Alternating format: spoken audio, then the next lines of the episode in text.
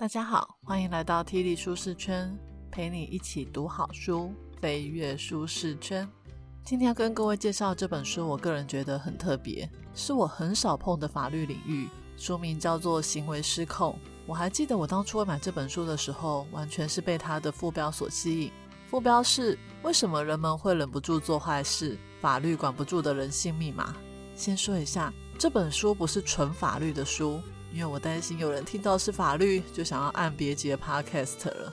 其实它是由一名法律及社会学教授跟一名心理社会行为专家所共同撰写的书，是结合法律跟心理学的书哦。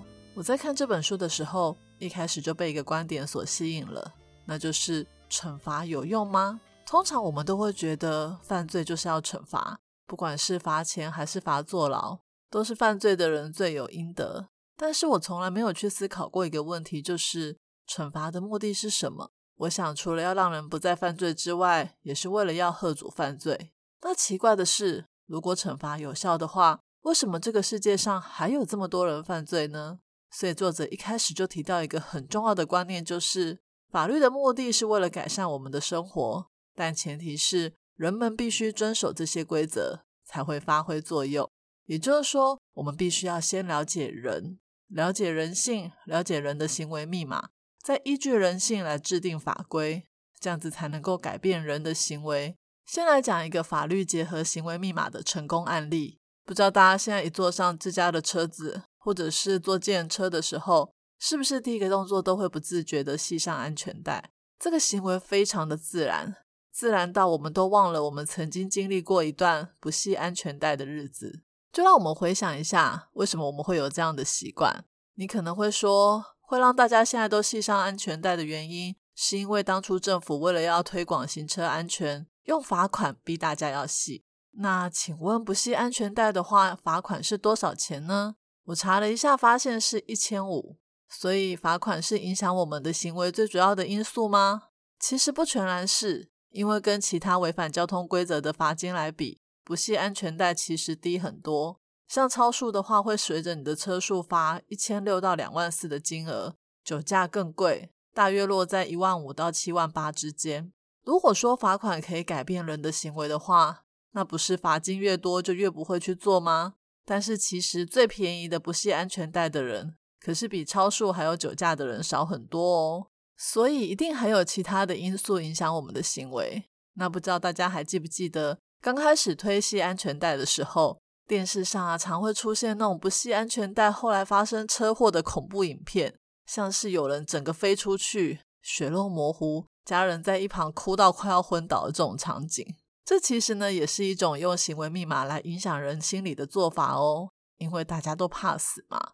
但是其实不管是罚款，或是给大家看恐怖片，都没有办法百分之百的让所有人乖乖的系上安全带。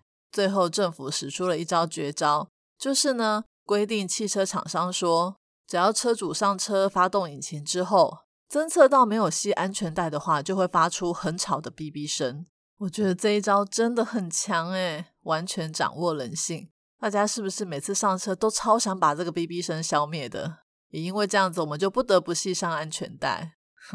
整个讲起来，这好像是一个很普通的安全带案例，但其中其实隐藏了非常多的行为密码在这个过程里面。就让我们来看看是哪些行为起的作用吧。第一个其实是认识法律，不管你知不知道不系安全带要罚多少钱。但我想，大部分的人都知道不系安全带是违法的。第二个呢，是人的责任感，知道了法律还不够，人必须要有责任感，才会愿意遵守规定。再来就是我们刚刚提到的对惩罚的恐惧。其实一般人还是很怕被罚款，虽然不系安全带的罚款不多，但是还是起了相当的作用。而第四个就是政府会用不系安全带发生车祸的恐怖影片来吓我们。这其实是用了心理学上面的内在动机的手法，也就是让你知道系安全带对你是有好处的，它是为了保住你的性命，让你发自内心的就想要遵守规则。那最后一个就是我说的大绝招，在这个书里面的说法叫做增加犯罪的困难度，也就是直接让汽车厂商加入不系安全带就会有哔哔声的这种做法，让你想要不系都很难呢。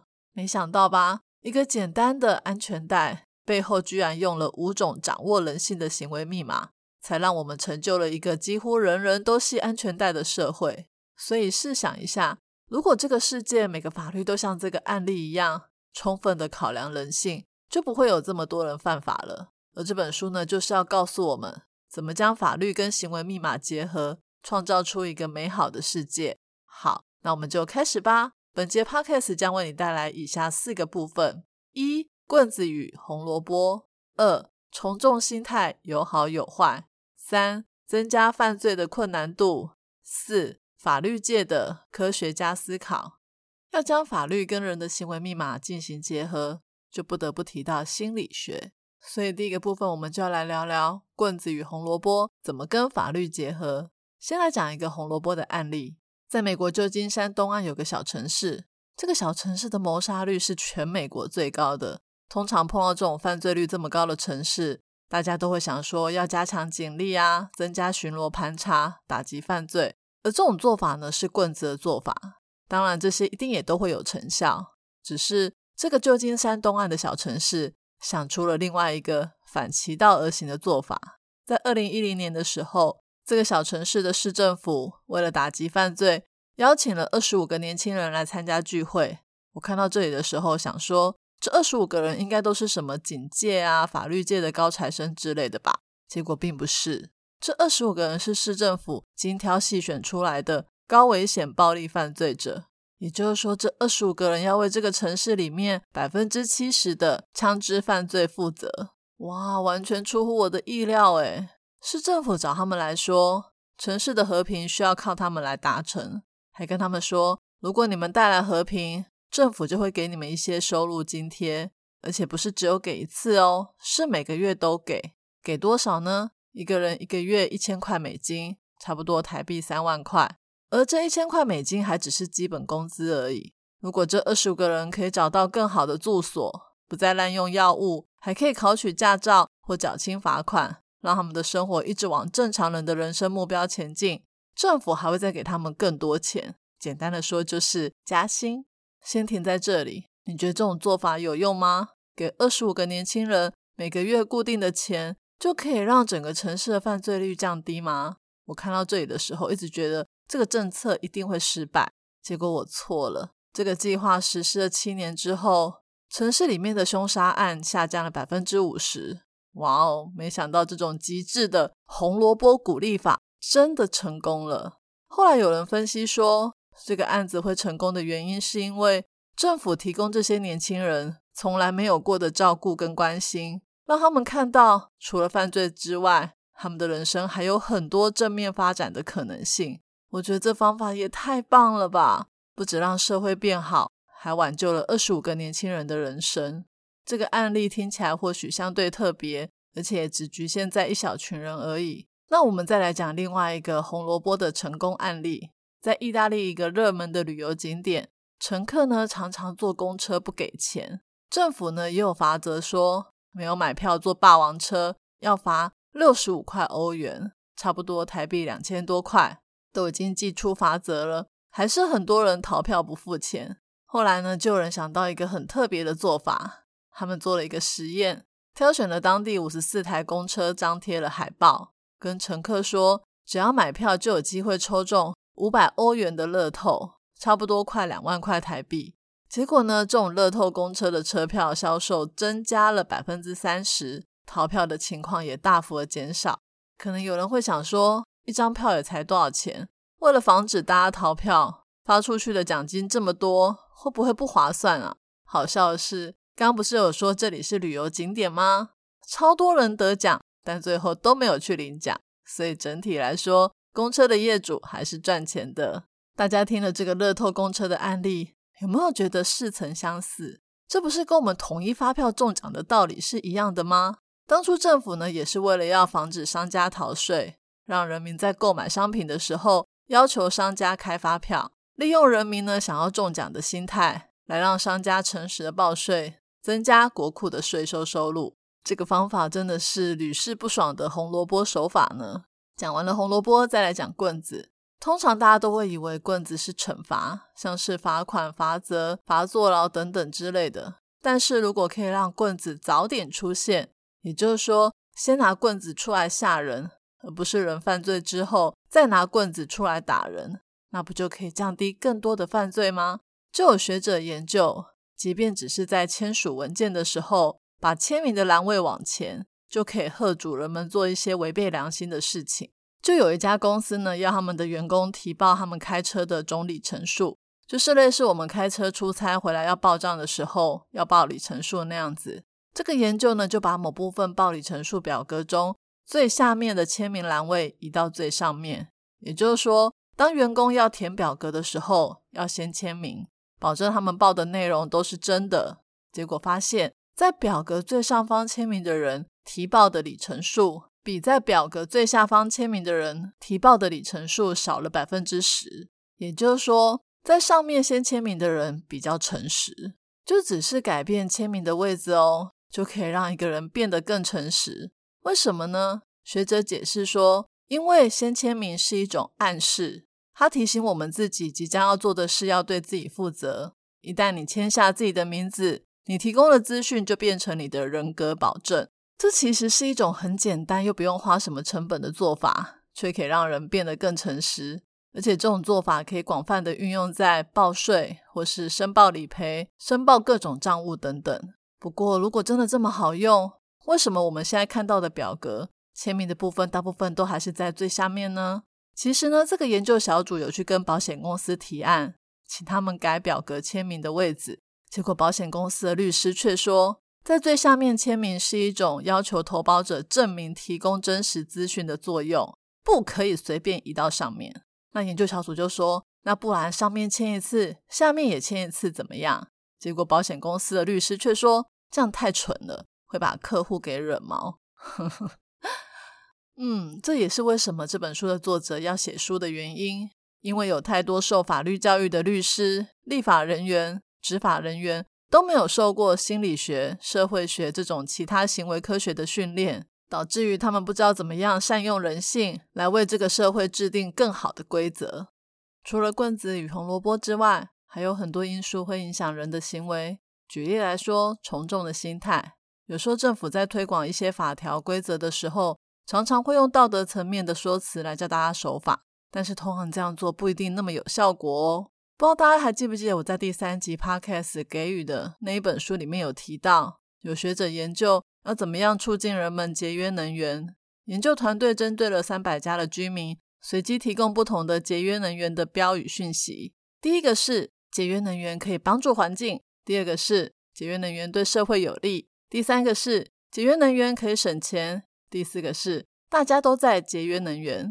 第一个帮助环境，跟第二个对社会有利。通常都是比较属于道德劝说的部分。我们从给予那本书也知道，这两个效果不太好，而效果最好的是第四个，大家都在节约能源。而这本书的作者有提到，讲到大家都这么做的时候，会让人们了解到节约能源是一种社会规范，而人呢天生就有从众的心态，一旦知道大家都这么做，就会去做了。这个研究呢，还进一步把每个社区平均的能源消耗量寄给这些民众。也就是说，原本我只知道大家都在省电，但现在我还知道我住了这个社区，大家的用电量是多少。结果你们猜怎么样？效果应该更好才对吧？嗯，这个部分给予那本书并没有提到。结果很特别哦，这样的资讯发出去之后，的确有让用电量过多的居民开始省电。但是如果你本来就在平均值以下的居民，就会开始用更多的电。也就是说。本来就很省的人，看到大家都没有像他这么省，就会开始往平均值迈进。嗯，那这样整体来看，不就也没有节省多少能源吗？后来研究团队很聪明哦，他们想到一个更棒的方法，就是呢，在提供给居民的资讯表里面增加了表情符号。怎么加呢？就是如果你本来就是很省电的人，你就会收到笑脸的表情符号，就好像小学老师给小朋友奖励的贴纸一样。让你知道你的表现很好，可以继续保持。另外一方面呢，又给那些太浪费电的居民悲伤的表情符号。结果这么做以后，效果超好的。原本那一些用的比别人少的居民，真的因为笑脸的符号就停止了浪费的行为。你们有没有觉得我们人类真的很好操控？诶一个表情符号就满足了。在心理学上，这种做法被称为指令性社会规范。不管是透过显示平均用电量，或是表情符号，都是在告诉大家什么是好行为，什么是不当的行为。而人们呢，本来就是群居的社会动物，一旦知道了社会规范，就会去做。从众的心态用在法规的宣传设计上，好像都还蛮不错的。但是也要小心，如果社会规范是负面的，有可能让违法的事情发生的更多哦。书里面有讲到一个我觉得很妙的坏典范的故事，就是在美国亚利桑那州有一个石化森林的国家公园，那里的石化木呢是一种经过千年的火山以及其他沉积物覆盖渗透，后来变成很像紫水晶、黄水晶的化石。总之呢，那些石化木就是很漂亮，也因为太漂亮了，所以旅客们都会忍不住偷拿这些石化木。偷窃是一种违法的行为吧？所以呢。有关当局呢，就开始贴标语，用道德树说，上面写着这些世界遗产正在遭到蓄意破坏，一年损失了一千四百万公吨的石化木。我们从之前的省电的故事就会知道，这种方法一点效果都没有。后来呢，他们又想到一个很创新的做法，就是设立了良心堆。什么是良心堆？就是让偷了石化木以后，有些人后悔想要拿来还的人，可以放在这里。而且这边旁边还放了很多小偷的忏悔信，像是很多人都说他们不应该偷石化木的，因为拿回家之后觉得整个人好像被诅咒一样，超衰的。我看了这里之后也觉得太好笑了吧？如果是我看到这种信，一定不会去偷的。我这个人最怕衰运了。结果大家觉得这个方法有效吗？答案是一样没效。我好惊讶哦！其实这个故事就是告诉我们。因为很多人呢，他们看到了标语跟良心堆之后，才发现原来有这么多人都在偷石化木啊！这么多人哦，表示这是一个很正常的行为。既然大家都在偷，那也不差我一个喽，就从众一起跟着偷吧。这也是先前提到的负面的社会规范，恐怕还会引起更多的违法行为。所以，如果真的是这样的话，倒不如不要让大家注意到这些负面的社会规范。可能还会比较好一点。那第三部分，我们来聊一个我最喜欢的行为密码，就是增加犯罪的困难度，也就是之前提到的全面系安全带的大绝招，用车子会发出哔哔声来让人们系安全带的做法。我觉得呢，如果在制定法律的时候可以想到这种直接让人无法犯罪的手法，那真的是太高明了。这样子，警察也不用抓犯人，法官也不用判刑。不是天下太平吗？但是这样的做法真的非常考验人们的智慧与经验。而这种增加犯罪困难度的做法，在书里面有一个比较学理的说法，叫做情境犯罪预防方法。书里面有讲到蛮多我觉得很有趣的情境犯罪预防方法，我来讲几个给大家听听。像是光是在街道设置比较好的夜间照明，就可以让犯罪率降低。这其实蛮容易理解的。如果每一条暗巷都灯火通明，一走过就可以看到巷子里面有没有人在做什么偷鸡摸狗的事，那谁还敢犯罪啊？就有八份的美国研究以及五份的英国研究，他们发现只要改善街灯的照明，平均就可以降低百分之二十一的犯罪率，有没有非常的惊人呢？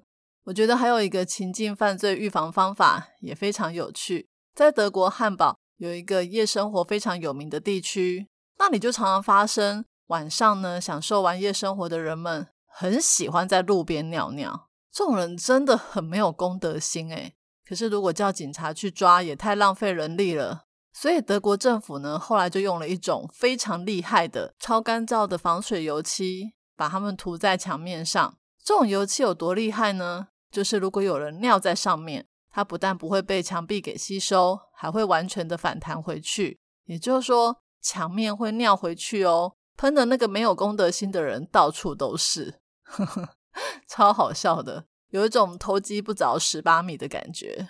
不过呢，总不能让大家试过之后才发现这个墙壁的反击，这样子也还是很不卫生。所以政府就在那个地区设置告示，警告可能的犯罪者说：“我们会尿回去哦。”然后大家就真的不敢尿了，是不是很幽默又很有效果呢？情境犯罪预防方法除了可以增加犯罪的门槛，让人无法犯罪，也可以改善我们在生活中在意的一些社会现象，例如降低自杀率。这边要讲的故事是在我第十一集《解密陌生人》那本书里面也有提到的。据说呢，在一九五八年到一九七七年这段时间，英格兰和威尔斯的自杀事件里面有百分之二十五是跟使用瓦斯有关的。因为那个时候呢，是用煤气作为瓦斯的来源，所以只要把瓦斯打开，空间密闭，就可以造成一氧化碳中毒。在《解密陌生人》那本书还有提到，很多人想死都会用这种方式，因为也太方便了，直接在家里就可以自杀。后来呢，英国就慢慢改成不是用煤气，而是用天然气做瓦斯的来源。也就因为这样子，人们就不能靠开瓦斯而一氧化碳中毒自杀。就有人想说。想死的人不用煤气自杀，也可以选择跳楼或是其他的方式。但是如果你记得我在解密陌生人那一集有讲到，这是一个耦合的概念，也就是说人们的行为跟环境地点有很大的关系。如果今天自杀的方式变得不方便，环境变得困难，人就不会自杀了。这跟我们在这个章节讲到的增加犯罪的困难度很像，只要提高门槛，人们就不会这么做了。而事实也证明，在一九七七年之后，英国只有百分之零点二的自杀是跟使用家里的瓦斯有关，而整体的自杀案件从一九五八年的五千多件，到一九七七年的时候只剩下不到四千件，降超多的。所以你们说，种情境犯罪预防方法是不是超棒的？不止可以降低犯罪，还可以拯救自杀的人哦。谈完了几个行为密码，可以让人的行为改变。让人变得更遵守法律，减少犯罪，使社会更美好。但是，不知道大家有没有发现，我们看了很多法律相关的电视电影的时候，好像都没有讲到这些行为密码的东西。耶，就像今年有好几部有名的律师韩剧，《非常律师余英无》《千元律师》，这些律政系都是有人犯法，律师帮忙打官司。在看这本书之前，我也觉得律师的训练就是专门帮人打官司。而本书的作者也提到，现在的法律训练真的就是这样，是依循着古老的逻辑。古老哦，学校呢一样是在教导学生怎么样解释法律规则还有案件，并且把他们运用在法律纠纷上面。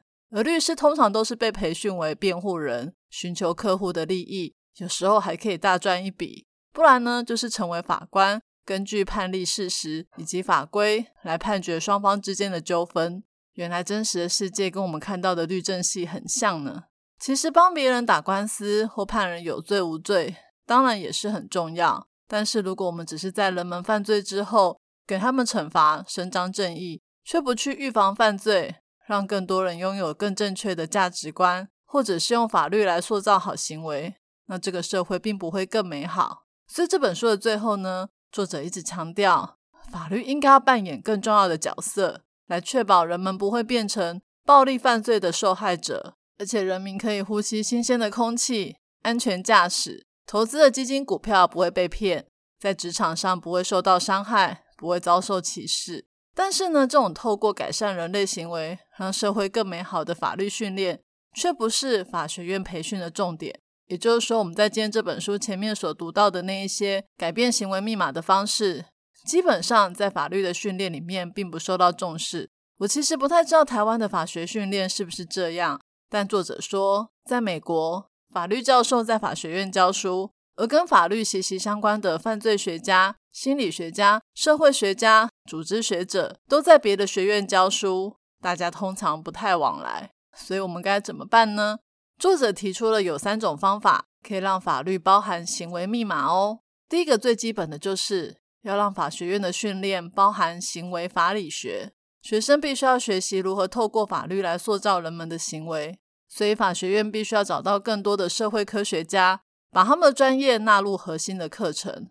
而第二个是，不止法学要纳入社会科学，社会科学家也要更深入法律的层面来探讨社会议题，来去设计或者是进行一些有影响力的研究。像我们之前有提到。光是改善街道的照明就可以降低犯罪率，这些其实都是需要有科学家去进行实验的，去收集证据啊，去假设验证，才能够找到好的方法来改善我们的生活。而且这些科学家不能只是闷着头自己做实验，还要把实验的结果写成简单易懂的文章或是故事，发表给大家知道。就像作者自己写的这本书一样，让我们知道原来法律必须要包含行为密码。我自己就觉得，我看完了这本书之后，对法律真的有不太一样的认知了。而第三个做法就是我们自己，法律对我们每个人都有很重要的影响力。我们身在民主的时代，有选举的权利，所以我们必须要对法律以及行为密码这些知识有所了解，这样子才能够判断我们选举出来的民意代表，他们所提的政见是不是真的有效，让自己成为有见识的公民。让我们支持的政见都是基于科学思考。而不是个人的直觉或者是喜好，这样子我们才可以为美好的社会尽一份力量。今天的说书就说到这里，最后来讲一下看完这本书的感想。一开始有讲到我买这本书是被它的副标给吸引，不过我还记得我刚拿起这本书看了差不多十页之后，发现都在讲法律，我一度以为我买错书，因为我对法律没有什么兴趣，怎么会买这一本呢？我还回去看了博客来的书籍介绍，确定我没有买错。后来呢，这本书越看越有趣，我才发现法律原来离我们的生活这么近，而且在讲行为密码的时候，有一种超熟悉的感觉，像是里面有一大段都在讲项羽骑象人，还有提到橡皮擦计划里面的展望理论。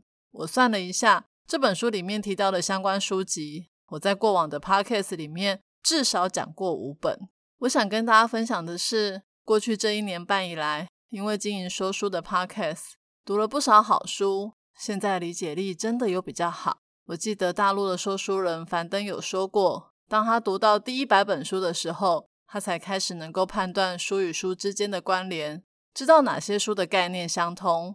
我现在也慢慢有这种感觉。我也希望随着我读的书越来越多，可以把我在很多本书里面看到的关联，慢慢的跟大家分享，让大家的阅读都可以更上一层楼哦。今天我要送给大家的三个知识礼物，分别是：一、惩罚不一定有效，有时候转个脑袋，用红萝卜激励法，效果更好；二、最好的法律设计是增加犯罪的门槛，让人想犯罪都难；三、法律的训练应该跟行为科学有更多的结合，设计出更符合人性的法律。我已经把今天所有重点内容都放在我的部落格 podcast 的说明栏有连接哦。这一集的题目是。听完了这本书之后，你最喜欢哪个行为密码呢？欢迎你留言跟我分享你的看法。愿上帝帮助我们善用这个世界上各样的知识学问，具备科学家的思考方式，创造出和善又美丽的新世界。替你舒适圈，两周一本好书，我们下次见，拜拜。